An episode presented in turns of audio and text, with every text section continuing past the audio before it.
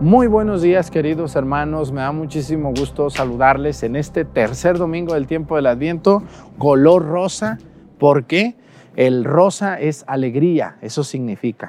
Y hoy es el domingo del alégrate, alégrate. ¿Por qué? Porque ya casi nace el niño Dios. Todavía no nace, pero ya merito. Así que vete alegrando. Les doy la bienvenida.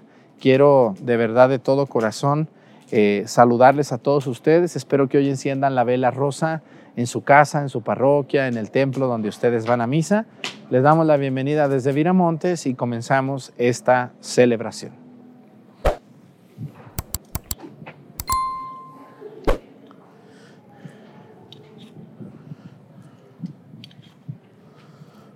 reverencia.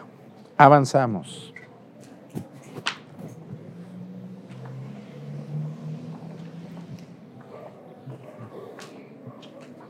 Una lectora nomás ahora.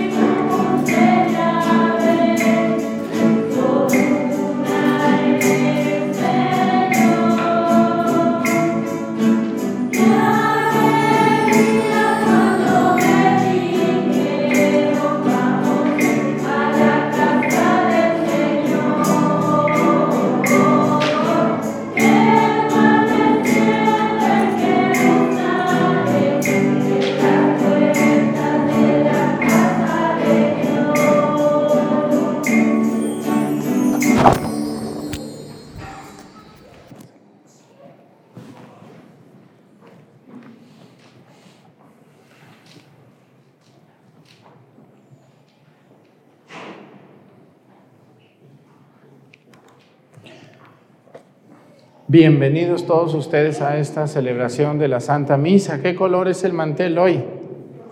Eh, ¿Y el Padre de cómo anda? ¿Por qué?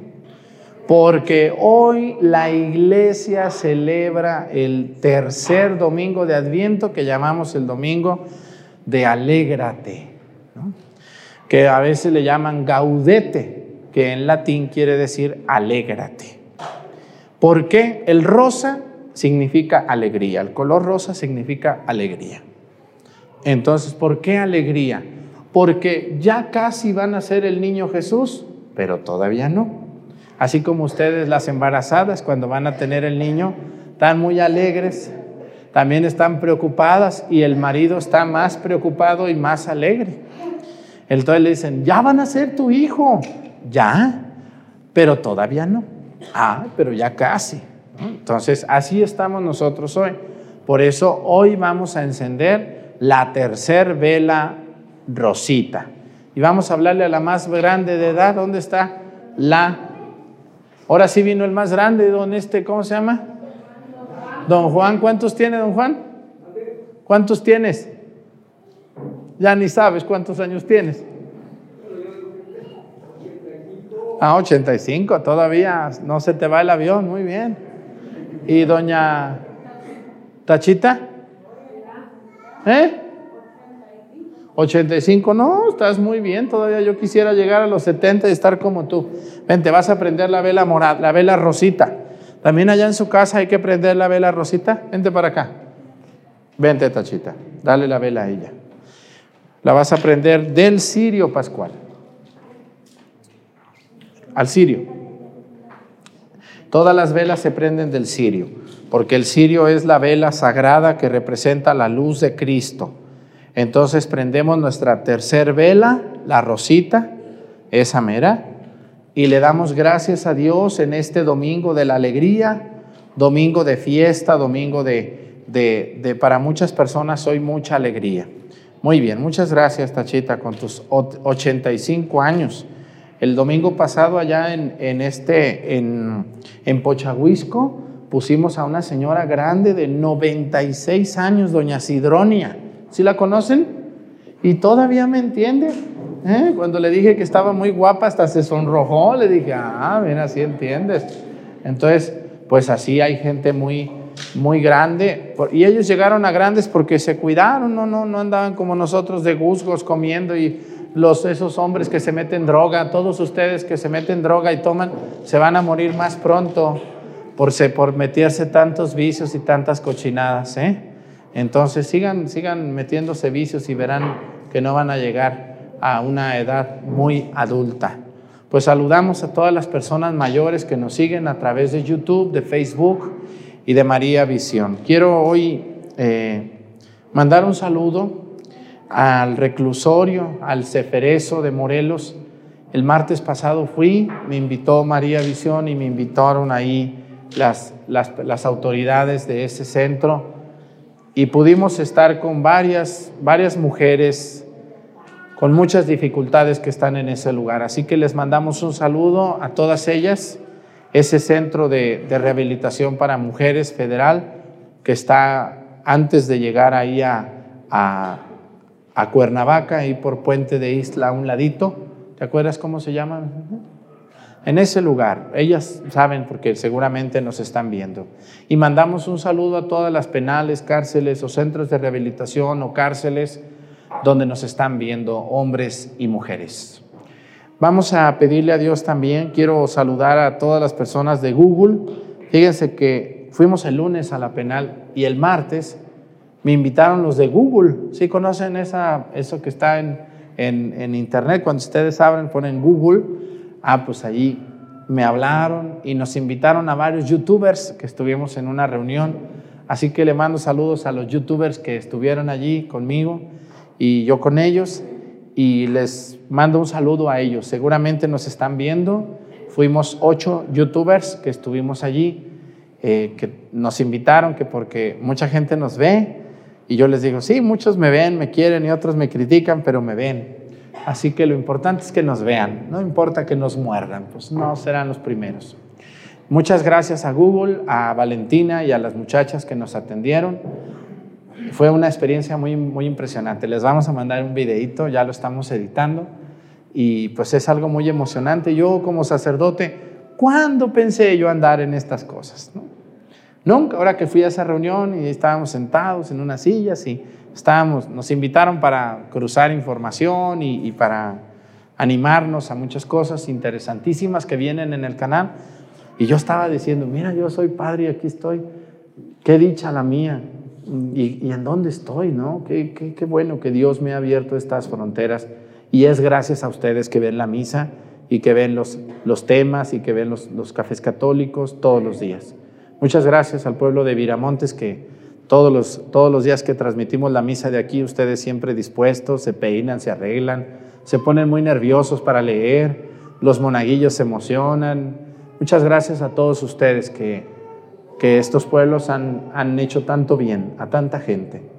La misa que ustedes y yo celebramos es una misa muy sencilla, pero con muchísima fe, que le ha cambiado la vida a muchas personas Ustedes ya donde vayan y dicen, ¿de dónde eres? De Viramontes. Ah, ¿qué les dicen? Ah, allí donde veo la misa. Se me hace que a ti te he visto en misa, media dormilona. A ti medio gruñón también, como que te he visto allí en misa.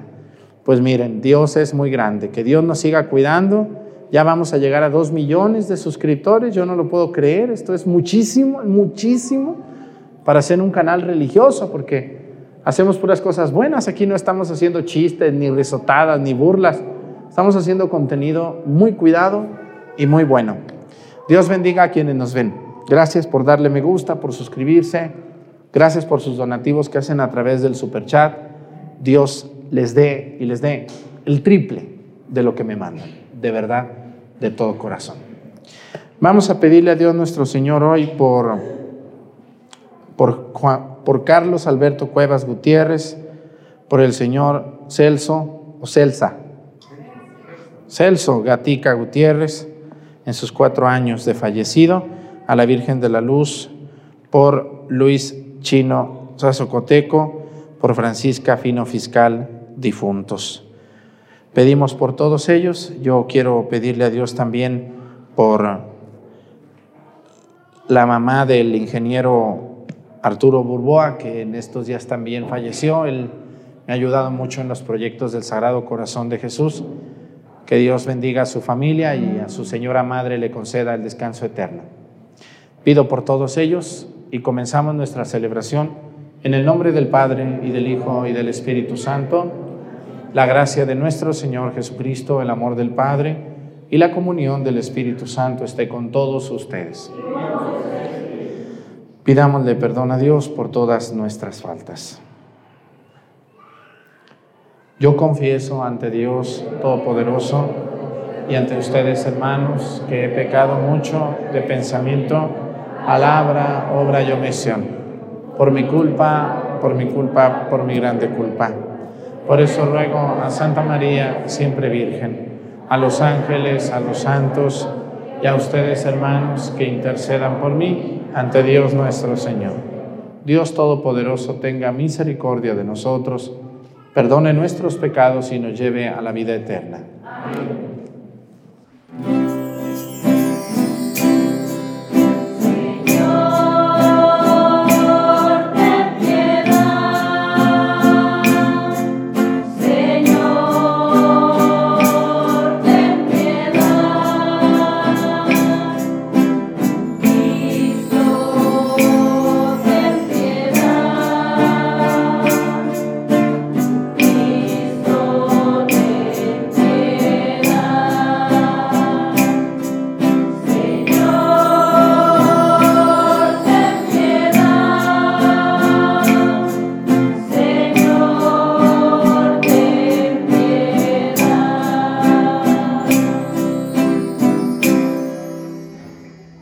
Pidamos a Dios por todas las personas que están enfermas y que están viendo la misa en sus casas, postrados en una cama, en una silla, en un hospital, en un reclusorio, por las personas que van de viaje o que están en una situación muy difícil de su vida.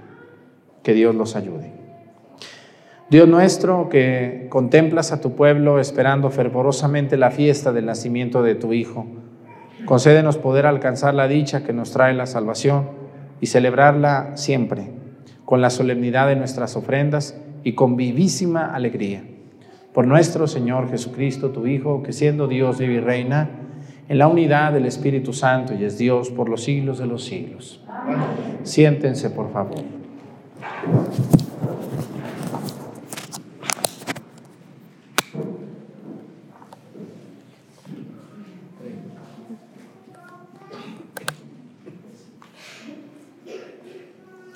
Del libro del profeta Isaías. Esto dice el Señor, regocíjate, yermo sediento, que se alegre el desierto y se cubra de flores, que florezca como un campo de lirios, que se alegre y dé gritos de júbilo, porque le será dada la gloria del Líbano, el esplendor del Carmelo y del Sarón ellos verán la gloria del Señor, el esplendor de nuestro Dios. Fortalezcan las manos cansadas, afiancen las rodillas vacilantes, digan a los de corazón apocado, ánimo, no teman. He aquí que su Dios, vengador y justiciero, viene ya para salvarlos. Se iluminarán entonces los ojos de los ciegos y los oídos de los sordos se abrirán. Saltará como un venado el cojo y la lengua del mudo cantará. Volverán a casa los rescatados por el Señor. Vendrá nación con cánticos de júbilo, coronados de perpetua alegría. Serán su escolta el gozo y la dicha, porque la pena y la aflicción habrá terminado. Palabra de Dios.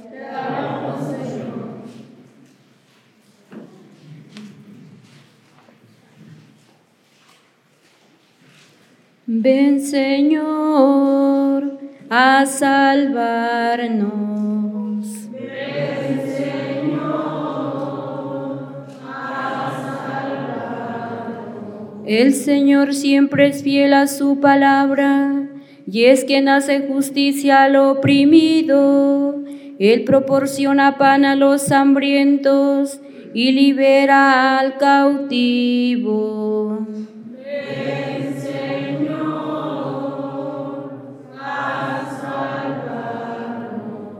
Abre el Señor los ojos de los ciegos y alivia al agobiado. Ama el Señor al hombre justo y toma al forastero a su cuidado. Ven, Señor,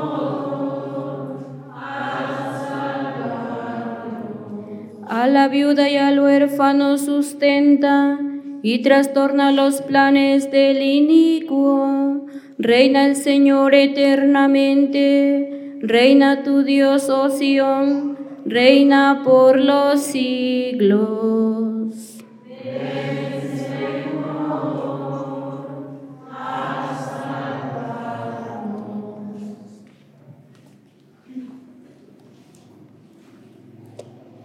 De la carta del apóstol Santiago. Hermanos, sean pacientes hasta la venida del Señor. Vean cómo el labrador, con la esperanza de los frutos preciosos de la tierra, aguarda pacientemente las lluvias tempraneras y las tardías.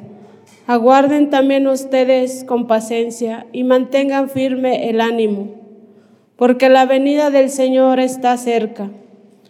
No murmuren, hermanos, los unos de los otros, para que el día del juicio no sean condenados. Miren que el juez ya está a la puerta. Tomen como ejemplo de paciencia el sufrimiento a los profetas, los cuales hablaron en el nombre del Señor. Palabra de Dios. De.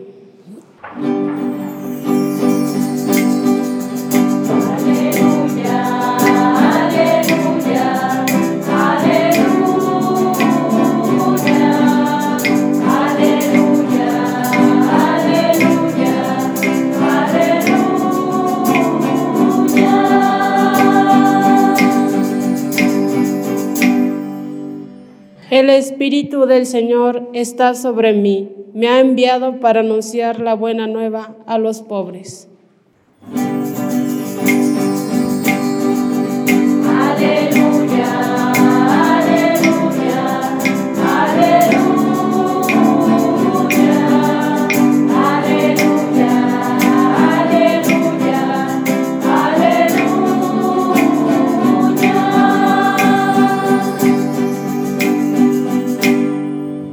Señor esté con ustedes.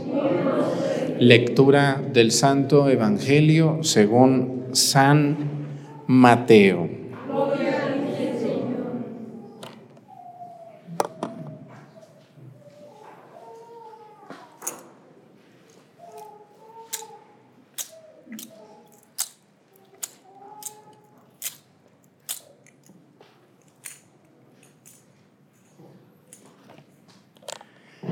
En aquel tiempo Juan se encontraba en la cárcel y habiendo oído hablar de las obras de Cristo le mandó preguntar por medio de sus discípulos, ¿eres tú el que ha de venir o tenemos que esperar a otro? Jesús le respondió, vayan a contar a Juan lo que están viendo y oyendo. Los ciegos ven, los cojos andan Los leprosos quedan limpios de la lepra. Los sordos oyen. Los muertos resucitan y a los pobres se les anuncia el Evangelio. Dichoso aquel que no se sienta defraudado por mí. Cuando se fueron los discípulos, Jesús se puso a hablar a la gente acerca de Juan. ¿Qué fueron a ver en el desierto? ¿Una caña sacudida por el viento? No. Pues entonces, ¿qué fueron a ver? ¿A un hombre lujosamente vestido? No. Ya que los que visten con lujo habitan en los palacios. ¿A qué fueron, pues? ¿A ver un profeta? Sí, yo se los aseguro. Y a uno que es todavía más que profeta. Porque de él está escrito, he aquí que yo envío a mi mensajero para que vaya delante de ti y te prepare el camino. Yo les aseguro que no han surgido entre los hijos de una mujer ninguno más grande que Juan el Bautista. Sin embargo, el más pequeño en el reino de los cielos es todavía más grande que Él. Palabra del Señor. Siéntense, por favor.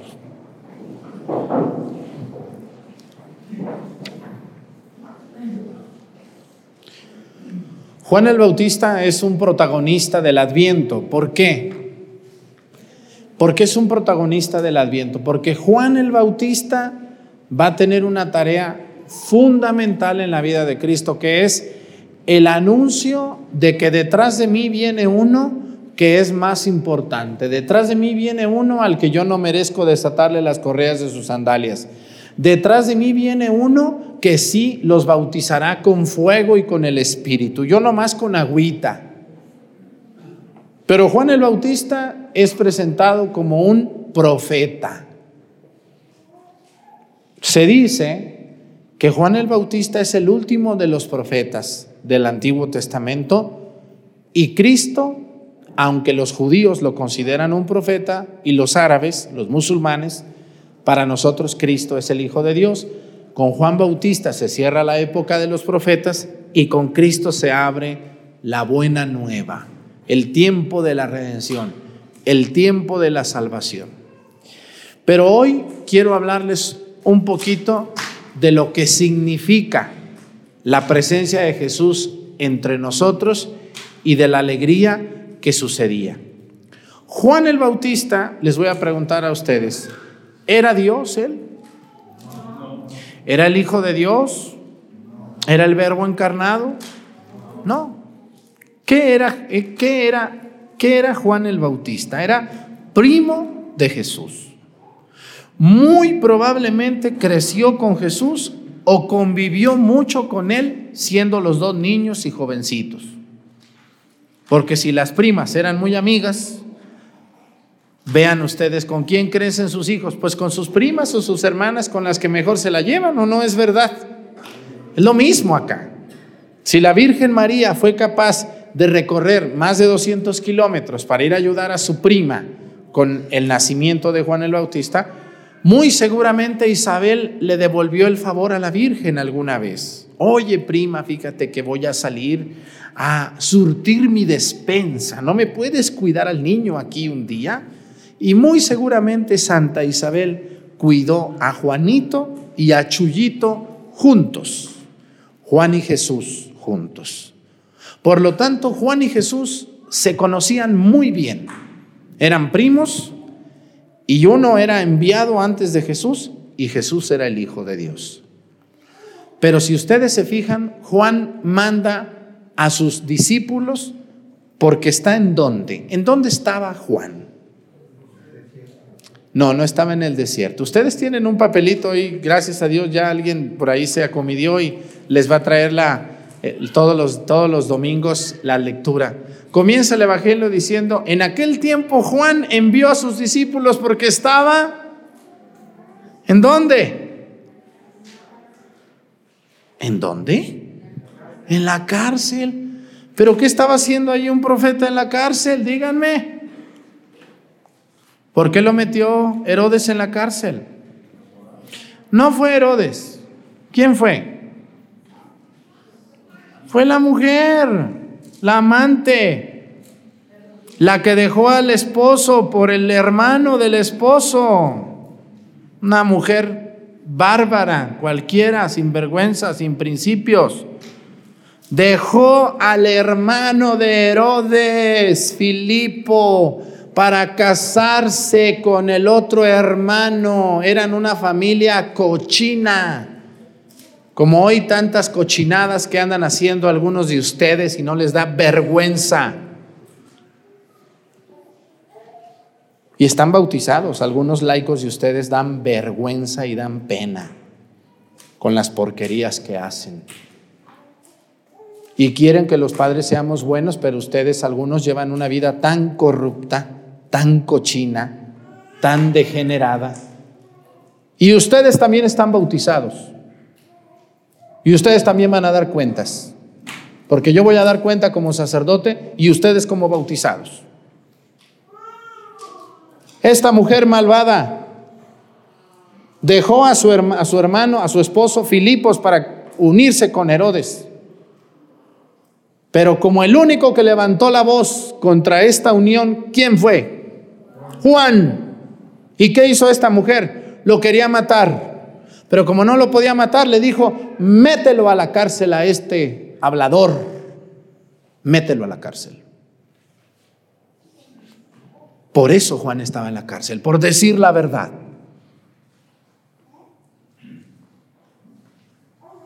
A mí más de alguno me ha querido tapar la boca, pero no me la van a tapar. Porque no estoy diciendo ninguna mentira y estoy denunciando las cochinadas que andan haciendo. Y yo sé que a más de alguna le pico las costillas así, eh, como el otro y una señora, yo ya no lo voy a ver, porque lo que usted dice me ha dolido en el alma. Pues qué bueno que le duela. Ojalá no le vaya a doler en el purgatorio tanto también, cuando esté allí refundida por andar haciéndolas. No me vea, pues ni cuenta nos vamos a dar. Usted no nos ve, pero otras diez, otras diez llegan. Así de sencillo.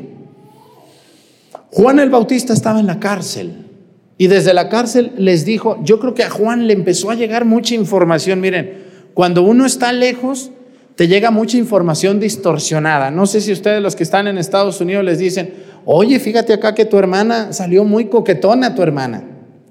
Anda con uno y con otro y con otro. ¿Cómo? Sí, ya la hemos visto acá. Y tu hermano es un marihuano inútil, bueno para nada, baquetón. ¿Cómo, mi hermanito? Ay, no, no, no. Y entonces el de allá le habla al de acá y la de allá y todos le dicen, no, pues sí, como que se ve mal. No, que se ve bien yo estoy seguro que a Juan el Bautista le llegaban muchos rumores de quién? De Jesús. Oye, tu primo, ¿te acuerdas al que bautizaste allá y salió el Espíritu Santo? Sí, sí me acuerdo, mi primo Jesús, gran conocido mío y gran amigo mío también. Mi tía, mi tía María y mi madre Isabel eran buenas amigasas las dos. Pues fíjate que tu primo sacó un demonio en Cafarnaúm. Válgame la Virgen Santa. Y se encontró un fariseo y le dijo, sepulcro blanqueado, víbora, raza de víboras, les dijo. Y llegó un paralítico, ¿qué te cuento? Lo llevaron en una camilla y quitaron las tejas y lo bajaron y que Jesús lo toca y se para. ¿En serio? Sí, ¿en serio está pasando eso? Entonces Juan el Bautista le dijo a sus discípulos, oigan, pues vayan allá, vayan con mi primo y le, hacen una pregunta, le dicen, oye, dice tu primo Juan que si eres tú el Mesías o tenemos que esperar a otro. Y Jesús qué dice, sí o no, sí soy o no soy. No dice nada. Le dice, vayan y díganle a mi primo Juan que los leprosos quedan limpios de la lepra, que los cojos caminan, que los ciegos ven y que a los pobres se les predica el Evangelio. Vayan y díganle lo que es evidente. Y hay un dicho que ante la, evidencia No bastan, no necesitan palabras. Yo me sé esa frase en filosofía. En filosofía hay una frase que dice así, y dice así, ante los hechos no valen los argumentos. Si yo te agarré a ti robando, pues yo te vi, no, aunque me digas que no, que no era cierto, que como que viste mal. No, yo te vi, yo te vi. Ante los hechos no valen los argumentos, ¿no? Cuando alguien vio a Jesús, imagínense ustedes cuando estaban en esa casa en Cafarnaúm, que llegaron y metieron al paralítico por arriba y quitaron las tejas y luego Jesús le dijo, levántate, yo te lo mando, agarra tu camilla y vete a tu casa. Los que estaban allí, ¿cómo quedarían? Unos decían, no, está endemoniado, vámonos de aquí. Ya me las imagino algunas que tengo por ahí muy admiradas y admirados. No sabían qué estaba pasando, nadie sabía, nadie, ni siquiera Juan, que era un profeta y que era su primo, mejor mandó preguntar porque también él oía tantas cosas que decía, pues, ¿qué está pasando con mi primo? ¿Qué estará pasando? Y Jesús le devuelve y le dice, díganle a mi primo, díganle a mi primo lo que está sucediendo. No le digan que sí ni que no, que sepa él lo que está pasando. Y Jesús habla muy bien de su primo. Dice, ¿qué fueron a ver en el desierto? ¿Una caña resquebrajada? ¿Qué fueron a ver en el desierto? ¿Un hombre? ¿Un profeta? Sí, dice, un profeta sí, porque Juan vivía en el desierto. Y dice, Juan es más que profeta, dice, no conozco otro hombre más importante nacido de una mujer que Juan el Bautista por lo congruente que era Juan el Bautista. ¿Qué nos enseña hoy el Evangelio? A ver, ¿por qué el Evangelio dice a los pobres se les predica el Evangelio? O la buena nueva. ¿Cómo dice, en el, cómo dice ahí la buena nueva o el Evangelio? Es lo mismo. Pero ¿cómo dice en el Evangelio de San Mateo que leímos ahorita, se me fue el avión? ¿Qué dice? ¿A los pobres se les predica el Evangelio o se les predica la buena nueva? ¿Qué dice? A ver, dice aquí, dice, ve, vayan y digan, a los pobres se les anuncia el Evangelio, dice Evangelio. Muy bien, Evangelio quiere decir la buena nueva, eso quiere decir. Miren, yo les voy a hacer unas observaciones bien interesantes de esto. Jesús hubiera dicho, a los pobres se les da comida, a los pobres se les da dinero. ¿Por qué dice, a los pobres se les predica el Evangelio? ¿Por qué no dice, a los pobres les di comida, a los pobres les di dinero, a los pobres les di una casa, a los pobres les di una cobija? No, dice, a los pobres se les predica el Evangelio. Porque Jesús sabe, y yo también sé, que hoy en día las pobrezas del ser humano son mucho más que el dinero. Hoy hay pobreza económica, gente que no tiene dinero. Hay pobreza alimenticia, gente que no tiene que comer. Hay pobreza de salud, gente que está muy enferma. Hay pobreza afectiva, gente que se siente rechazada por todo mundo. Pero hay una pobreza de la que casi nadie habla y de la que creemos que no es pobreza, y es la pobreza espiritual.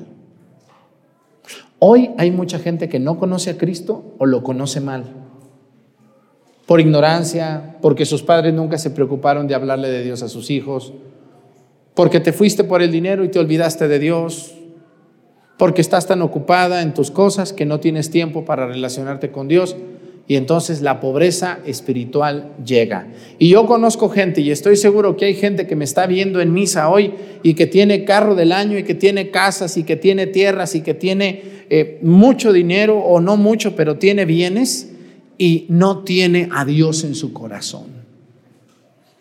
Y cuando la pobreza espiritual es muy fuerte, vamos a tener gente muy degenerada en su manera de proceder, de hablar, de responder. ¿Por qué hoy hay tanta gente tranza? ¿Por qué hay tanta gente que se atreve a robar? Que se atreve a vender una casa fraudulenta? ¿Por qué hay tanta gente hoy que es capaz de bajar a una familia de su carro y quitárselo en la carretera? ¿Por qué hay tanta gente que es capaz de secuestrar a alguien? ¿Por qué hay gente capaz de meterse a una casa a robar? ¿O de quitarle una bolsa a una señora después de cobrar su dinero? ¿Por qué? ¿Por qué hay gente capaz de eso? Porque la gente que hace eso no conoce a Dios. Ellos creen que con persinarse o con llevarle una vela, o con rezar un Padre Nuestro, está suficiente. Ven a Dios como alguien al que tienen que darle algo para que se calme y para que no les haga nada. Y eso es un equívoco totalmente. ¿Por qué Jesús dice a los pobres se les predica el Evangelio? Porque miren, escúchenme muy bien, y yo lo he visto esto, cuando una persona conoce a Cristo, puede ser la persona más pobre de Viramontes, pero al mismo tiempo la más feliz. ¿A poco sus abuelitos de ustedes murieron muy millonarios? ¿Quién tuvo abuelitos millonarios? ¿Verdad que no? Yo no. Pero ¿quién tuvo abuelitos felices?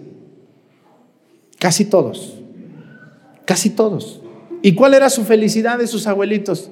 Las cosas sencillas de la vida. Abrazar un nieto.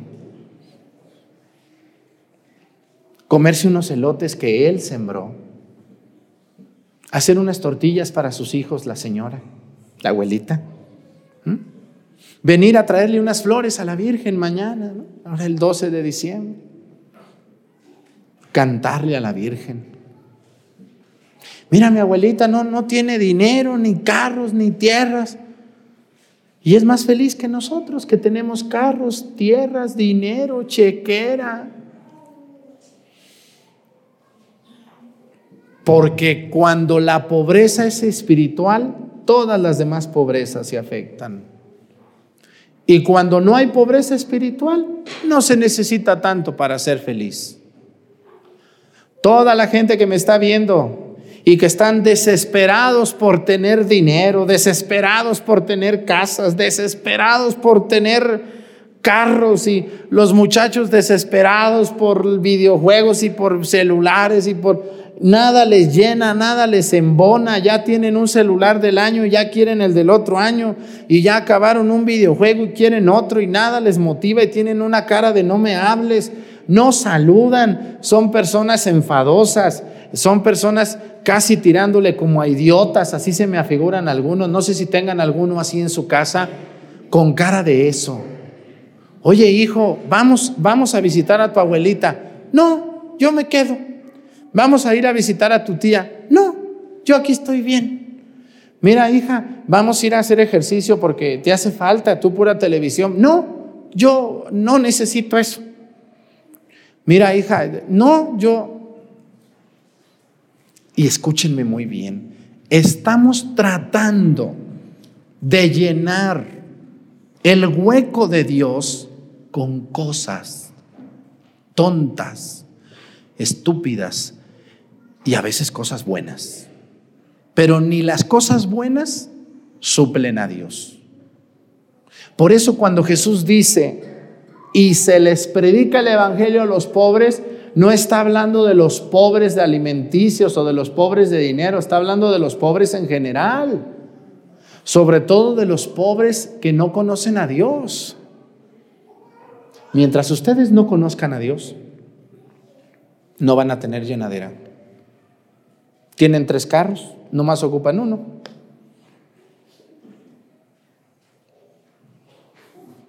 Yo tengo un carro que tiene seis años conmigo y siento que ando en carro del año. Y veo otros carrazos del año y digo, mm, tanto tirar dinero. El mío corre igual que ese. No me interesa. Pero porque tengo a Cristo en mi corazón. O lucho por tenerlo. ¿Eh?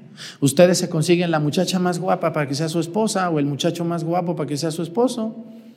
Van a pasar 10, 20 años y van a terminar siendo un par de panzones jorobados. Y cuando tu esposa y tu esposo sea un panzón jorobado, ¿qué? ¿Eh? ¿Eh? Y cuando compres la mejor casa en, el, en el fraccionamiento más exclusivo de tu ciudad, y cuando hagan otro fraccionamiento más exclusivo, que ya no vivas en el fraccionamiento más exclusivo y ya no tengas dinero para comprar otra casa en el otro fraccionamiento más exclusivo, ¿qué sigue? ¿Eh? Cuando te den el trabajo de jefe y ganes más que todos tus compañeros y te metan en un chisme y te corran y pongan a otro jefe, ¿qué va a pasar contigo? ¿Te vas a caer? Por eso les vuelvo a decir, que cuando uno tiene a Dios en su corazón, uno se convierte en una persona muy feliz con lo que uno tiene. Y vive uno confiando en Dios, viviendo como Dios manda. ¿Ustedes creen que yo alguna vez pensé llegar a estas alturas en YouTube? Ni en mi vida yo me hacía en YouTube, ni sabía que existía esa cosa. ¿Mm? ¿Ustedes creen que yo me veía construyendo un templo acá en Pochahuisco? No, esperanzas que... Pero yo siempre, siempre, confiando en Dios. Cuando yo voy a emprender, y les voy a decir algo, cuando yo voy a emprender algo grande en mi vida, un nuevo viaje, que ya me sale otro, un nuevo viaje, una nueva iglesia, cuando me van a cambiar a otra parroquia, cuando va a empezar una nueva etapa en mi vida como sacerdote, siempre les voy a decir lo que yo hago. Allá en mi pueblo hay un santuario al Sagrado Corazón de Jesús. Yo voy allí, voy a la hora de la comida cuando no hay nadie, porque no me gusta que esté ahí gente que, ay, Padre Arturo, ¿cómo está? Ay, no, yo voy a la hora de la comida, porque sé que a esa hora las señoras están dando de comer al viejo, como de dos a cuatro de la tarde, nunca hay nadie, nadie. Yo voy y me, me pongo ahí hasta adelante y le pido a Dios, Señor, voy a empezar esto, pero, pero quiero que me ayudes mucho. Te pido esto, esto y esto. Ayúdame, por favor. Tengo mucho miedo, pero sé que tú me vas a ayudar. Y el Sagrado Corazón de Jesús, ahí está. Cuando yo le dije, voy a hacerte este monumento, yo no, pero vamos a hacerlo. A ti. Ayúdame, por favor. Ahí está. Yo les invito a ustedes. Podemos tener dinero, mucha comida, carros, tierras, un buen marido, una buena mujer, pero si no tienen a Dios, van a ser unos viles infelices que se maquillan y se ponen aretes y se arreglan y se pintan y se van a bailar y disfrutan y contratan al mejor grupo del mundo y van al mejor espectáculo y pagan dinero por basura. Pero si no tienen a Dios, vas a ser una persona muy infeliz y vas a ser infeliz a otros. Concéntrate en buscar a Cristo. Busca a Dios. Y todo lo demás va a llegar. Muchos de ustedes nunca pensaron tener lo que tienen y ahora lo tienen. ¿Y a poco no es gracias a Dios? Que fueron y hablaron con Dios y le dijeron, Señor, tengo esto, ayúdame. Yo les invito, se acerca la Navidad y la Navidad es el nacimiento de Cristo. Preocúpense mucho por su pobreza espiritual. Hoy todo mundo compra regalos, compra el pavo y hace chiles rellenos. ¿Y qué más van a hacer de Navidad? ¿Eh? Y se abrazan y se dan besos ahí mm, pintados y, ay, hermana, feliz Navidad, feliz Navidad, feliz Navidad. Muchos muy sinceros y otros medios hipócritas, pero te dan el abrazo. Y luego, ¿qué viene? La pobreza espiritual, andamos muy mal. Por eso debemos de buscar a Dios, busquen a Dios, déjense de preocupar tanto ya por el dinero, que el dinero va a llegar y te llega cada mes tu cheque, tranquila. Ahora preocúpate por ti, decir, ¿qué estoy haciendo con mi vida? Yo me siento tan vacía, me siento tan simple en mi vida. ¿En qué momento me perdí? ¿En qué momento estoy? ¿Dónde está Dios en mi corazón o fuera de mí? Mira nomás las burradas que ando haciendo. Mira nomás lo que he hecho. He robado, he traicionado, he mentido, me he metido con quien no debo de meterme. ¿Qué burradas he hecho? ¿Por qué hice yo esto? ¿Por qué fui allá? ¿Por qué compré esto? ¿Por qué le quité? Porque te falta Cristo, por eso. Cuando una persona tiene a Cristo, lo piensa. Y dice, no, no, ¿cómo yo voy a andar haciendo eso? No, yo soy hijo de Dios y yo quiero estar bien con mi Dios. Así que yo les invito hoy a ustedes, sobre todo los más jovencitos muchachos, así se casen con la más guapa del mundo o muchachas con el más guapo o rico del mundo. Eso no es garantía de nada, de nada. La única garantía es la presencia de Dios. Enamórense de Cristo, búsquenlo. Cómprense un libro espiritual. Y si no pueden, pues por lo menos véanme a mí o a otro padre por ahí regañón que les salga.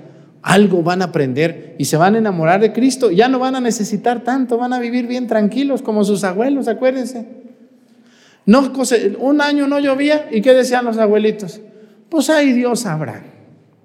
Dios me mandó dos años buenos, ahora uno malo, pero yo sigo amando mucho a María Santísima. ¿Mm? Pero ¿qué tal hoy si no llueve esos viejos que nunca vienen a misa? No, que Dios, ¿dónde está? No llovió, mira nomás, perdí todo. Que... Y un quejadero que tienen y nunca vienen a nada. Dios que los bendiga, cuiden, busquen a Cristo los años que les quede de vida. Búsquenlo, recen, hablen con Dios un ratito en el día. Todo lo que emprendan en el nombre de Jesucristo. Cuando se vayan a ir al norte, cuando vayan a sembrar, cuando vayan a salir, cuando vayan a hacer algo extraordinario en su vida, platiquen con Dios, los dos novios vengan ante el Santísimo y digan, de veras Señor, ella y yo somos el uno para el otro, si no, danos luz para no casarnos y no regarla. Pero ¿qué hacemos? Hacemos todo, o casi todo, sin Dios. Y por eso nos va de la patada. Dios que nos ayude. Que Dios me ayude también a mí en lo que voy a emprender para el otro año y también a ustedes. Pónganse de pie. Creo en un solo Dios, Padre Todopoderoso, Creador del cielo y de la tierra, de todo lo visible y lo invisible. Creo en un solo Señor Jesucristo, Hijo único de Dios, nacido del Padre antes de todos los siglos. Dios de Dios, luz de luz.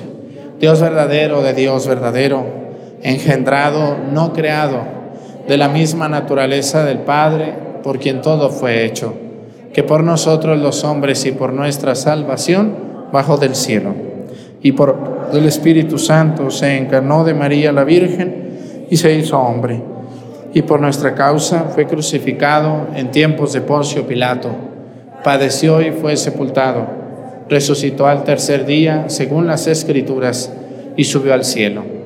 Está sentado a la derecha del Padre, y de nuevo vendrá con gloria para juzgar a vivos y muertos, y su reino no tendrá fin. Creo en el Espíritu Santo, Señor y dador de vida, que procede del Padre y el Hijo, que con el Padre y el Hijo recibe una misma adoración y gloria, y que habló por los profetas. Creo en la Iglesia que es una santa, católica y apostólica. Confieso que hay un solo bautismo para el perdón de los pecados Espero la resurrección de los muertos y la vida del mundo futuro. Amén. Presentemos ante el Señor nuestras intenciones. Vamos a decir, ven Señor Jesús.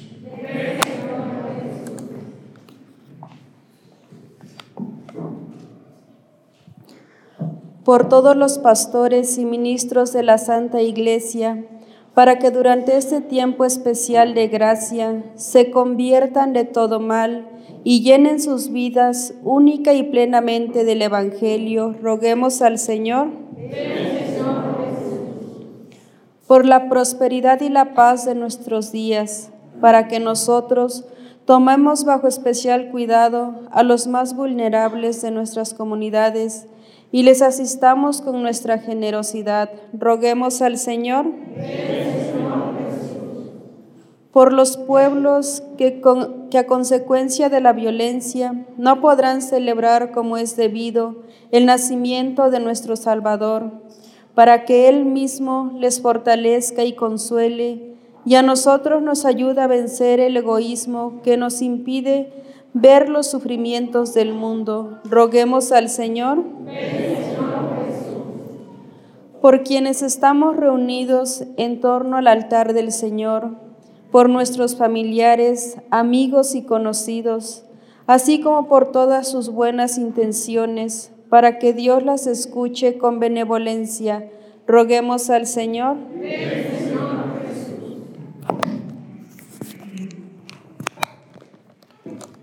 Vamos a pedirle a Dios por todas las personas que viven sin Dios, que son muy pobres y que hacen daño a los demás, que Dios los ayude a cambiar a dejar de robar, de secuestrar, de mentir, de dañar, de destruir la vida a otros, que en esta Navidad se conviertan y busquen a Cristo en su corazón y sean mejores personas.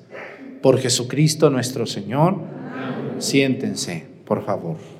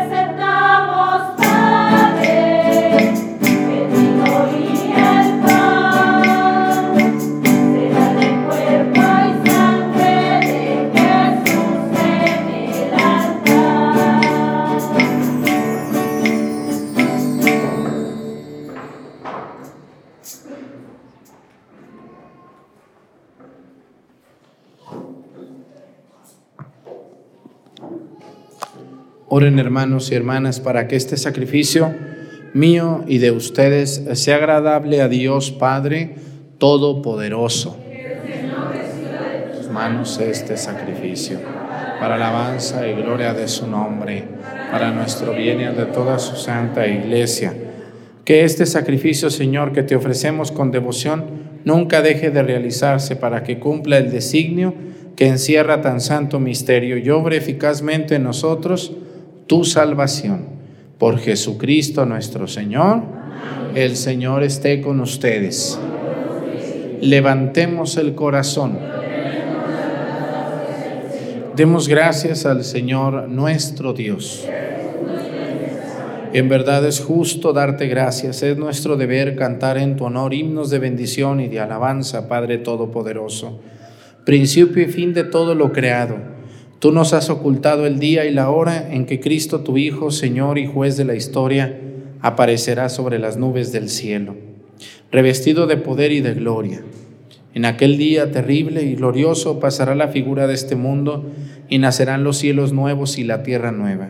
El mismo Señor que entonces se nos mostrará lleno de gloria viene ahora a nuestro encuentro, en cada hombre y en cada acontecimiento, para que lo recibamos en la fe y por el amor demos testimonio de la espera dichosa de su reino. Por eso, anhelando su venida gloriosa unidos a los ángeles y a los santos, cantamos el himno de tu gloria, diciendo.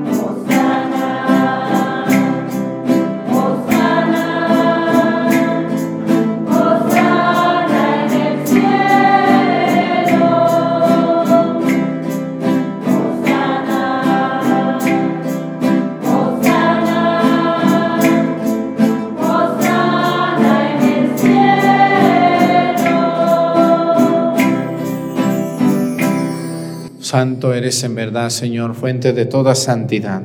Por eso te pedimos que santifiques estos dones con la efusión de tu Espíritu, de manera que se conviertan para nosotros en el cuerpo y la sangre de Jesucristo nuestro Señor, el cual, cuando iba a ser entregado a su pasión voluntariamente aceptada, tomó pan, dándote gracias, lo partió y lo dio a sus discípulos, diciendo, tomen y coman todos de él, porque esto es mi cuerpo, que será entregado por ustedes.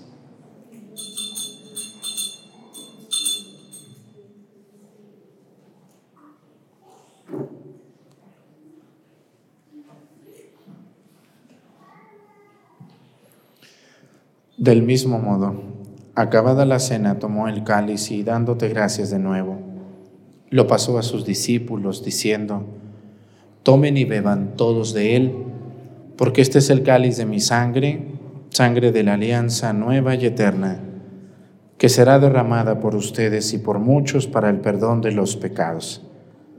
Hagan esto en conmemoración mía.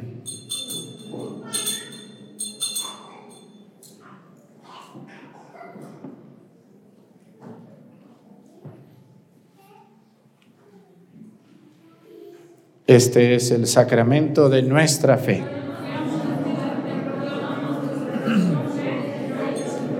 Así pues, Padre, al celebrar ahora el memorial de la muerte y resurrección de tu Hijo, te ofrecemos el pan de vida y el cáliz de salvación y te damos gracias porque nos haces dignos de servirte en tu presencia. Te pedimos humildemente que el Espíritu Santo congregue en la unidad a cuantos participamos del cuerpo y la sangre de Cristo. Acuérdate, Señor, de tu iglesia extendida por toda la tierra, con nuestro Papa Francisco y nuestro Obispo José de Jesús, y todos los pastores que cuidan de tu pueblo, llevan a su perfección por la caridad. Acuérdate también de nuestros hermanos que se durmieron en la esperanza de la resurrección y de todos los que han muerto en tu misericordia, admítelos a contemplar la luz de tu rostro Ten misericordia de todos nosotros y así con María, la Virgen Madre de Dios, con San José su esposo, Nuestra Señora de Guadalupe y todos los santos, por cuya intercesión confiamos obtener siempre tu ayuda.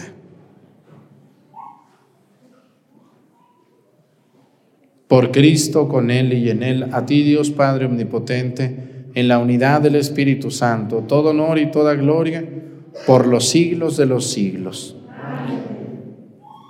El amor de Dios ha sido derramado en nuestros corazones con el Espíritu Santo que se nos ha dado. Digamos con fe y esperanza, Padre nuestro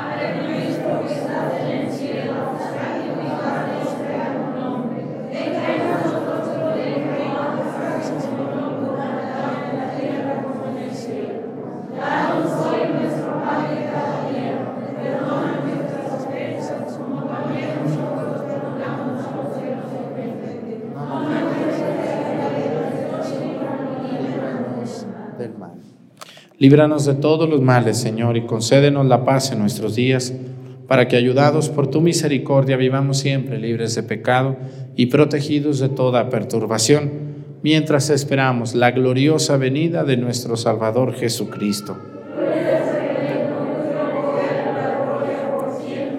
Señor Jesucristo, que dijiste a tus apóstoles, la paz les dejo, mi paz les doy. No tengas en cuenta nuestros pecados, sino la fe de tu iglesia y conforme a tu palabra, concédele la paz y la unidad.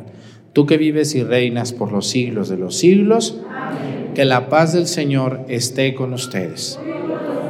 Vamos a darnos con nuestra mano un saludo de paz.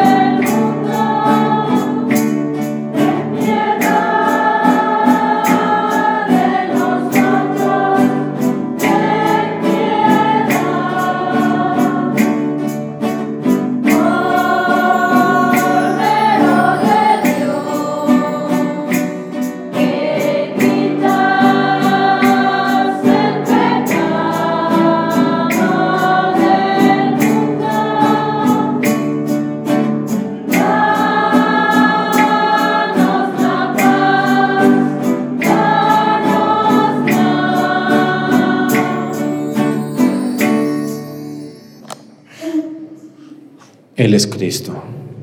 Es el Cordero de Dios que quita los pecados del mundo. Dichosos los invitados a la cena del Señor.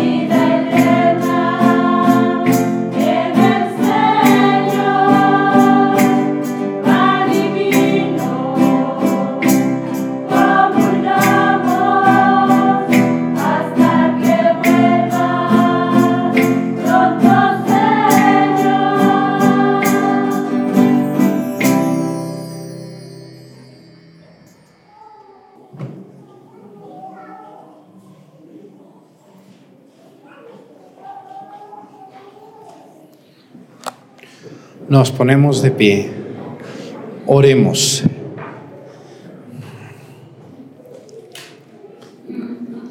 Imploramos, Señor, tu misericordia para que estos divinos auxilios nos preparen, purificados de nuestros pecados, para celebrar las fiestas venideras. Por Jesucristo nuestro Señor. Pues muchas gracias a toda la gente que nos ve en misa, en sus casas. Quiero decirles que el próximo primero de enero no voy a estar acá. Mm, voy a celebrar la misa temprano y luego me voy a ir a mi pueblo. Entonces hay mucha gente, hay mucha gente que me ha escrito de esas regiones y me dicen, padre, yo quiero ir a una misa con usted. Bueno, eh, el próximo primero de enero, que es domingo, no voy a celebrar aquí en Pochahuisco, eh, como todos los domingos que recibo gente. El próximo domingo 18 sí y también el domingo 25 también, pero el primero de enero no. Ese domingo yo siempre mm, me gusta celebrar la primer misa del año eh, en el santuario del Sagrado Corazón de Jesús, al que yo le debo tanto. Entonces, el que quiera ir a esa misa, pues va a ser a las doce y media del mediodía. El padre Gabriel, que es el señor cura de mi pueblo y que es compañero mío del seminario y amigo, un saludo al padre Gabriel en Mesticacán, pues me dio permiso, así que allá nos vemos. Yo voy a llegar desde las nueve y media de la mañana, voy a estar tres horas atendiendo antes de misa. Así que si alguien quiere eh, ahí platicar conmigo, saludarme, este, o regañarme, no me voy a dejar, claro que no, este, o darme algo, pues allí voy a... Sí, porque hay unas que llegan, no, no, miren, ni mi madre, que es mi madre. Yo digo, ay Dios de mi vida, ¿quién es esta señora o este señor? ¿Con qué autoridad viene a ni mi madre, ustedes conocieran a mi mamá y a mi papá, son las personas más tranquilas que el mundo ha dado. Tran yo no sé a quién saqué, pero mis papás son tan tranquilos, tranquilos en su vida, echándole ganas a la vida. Y yo no sé a quién saqué, porque volteo a ver a mis abuelos y no, así mis abuelos también, sabe, me dieron muchas vitaminas. Entonces, este, pues ahí los espero. Si alguien quiere ir a mi pueblo, va a ser en el templo del Sagrado Corazón de Jesús, por todos conocidos como el santuario del Sagrado Corazón de Jesús. Y ahí voy a celebrar la misa, doce y media del mediodía, pero yo voy a estar desde las diez, por nueve y media llego ahí, ahí voy a estar afuera en el atrio, si alguien, ay padre, que yo quiero una foto, y que está bien, voy a aguantar dos horas allí, a todas chanas y juanas que van a llegar y fulgencios también. Entonces, y también les, les, mandamos saludos pues a Google, fuimos a Google México, no voy a decir que fuimos a Google allá en Estados Unidos, no, aquí en México, ahí nomás a lo cerquita, ¿vale? Y bueno, muchas felicidades a todos, saludos al Ceferezo en Morelos y a todas las personas que nos ven, gracias por sus donativos. Mañana les tenemos una sorpresita después de la misa, ¿eh? No se vayan a perder la misa mañana lunes después de misa. Y mañana, bueno, tenemos la misa de la Virgen de Guadalupe. Vamos a ver si tenemos al coro de los niños que cantaron en náhuatl. No sé si lo vieron. Cantaron en náhuatl esos niños. Y pues hay que promover el náhuatl porque se está perdiendo y yo voy a promoverlo mucho, mucho para que hablen el náhuatl, la gente que lo habla. El Señor esté con ustedes.